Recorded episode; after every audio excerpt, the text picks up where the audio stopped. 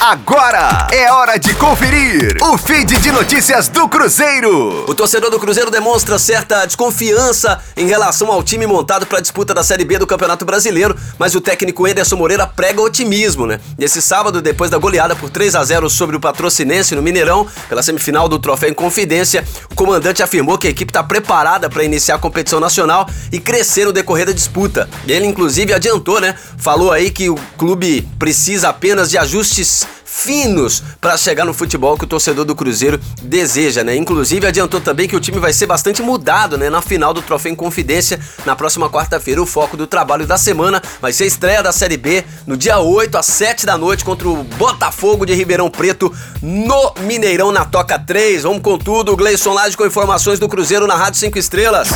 Fique aí! Daqui a pouco tem mais notícias do Cruzeiro. Aqui, Rádio 5 Estrelas.